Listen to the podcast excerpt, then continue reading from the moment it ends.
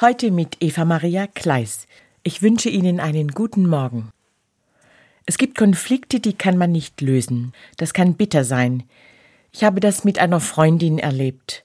Ihr Partner hatte sich von ihr getrennt und sie wollte, dass ich über diese Trennung denke wie sie selbst. Das konnte ich nicht.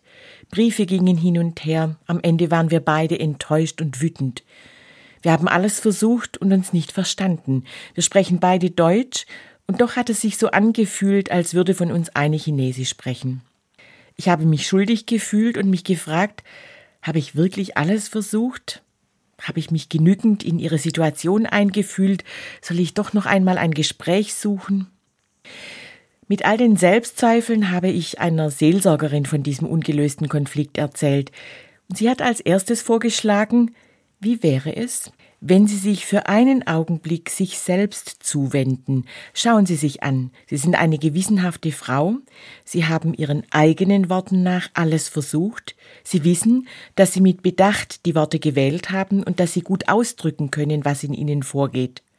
Sie haben Ihrer Freundin viel Zeit und Aufmerksamkeit geschenkt, also wenn es Ihnen möglich ist, haben Sie jetzt Mitgefühl mit sich selbst, mit der Frau, die an sich selbst zweifelt, traurig ist, weil sie sich nicht verständlich machen kann.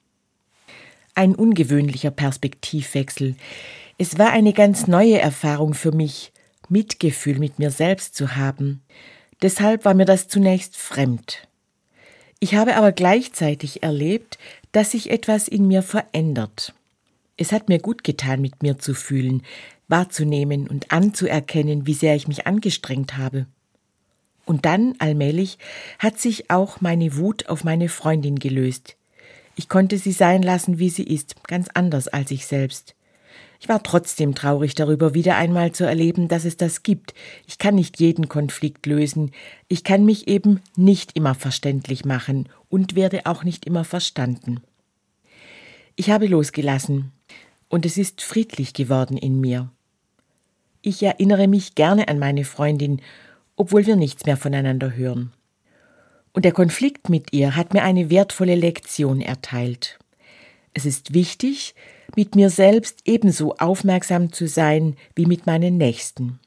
Eva Maria Kleis, Tübingen, Katholische Kirche.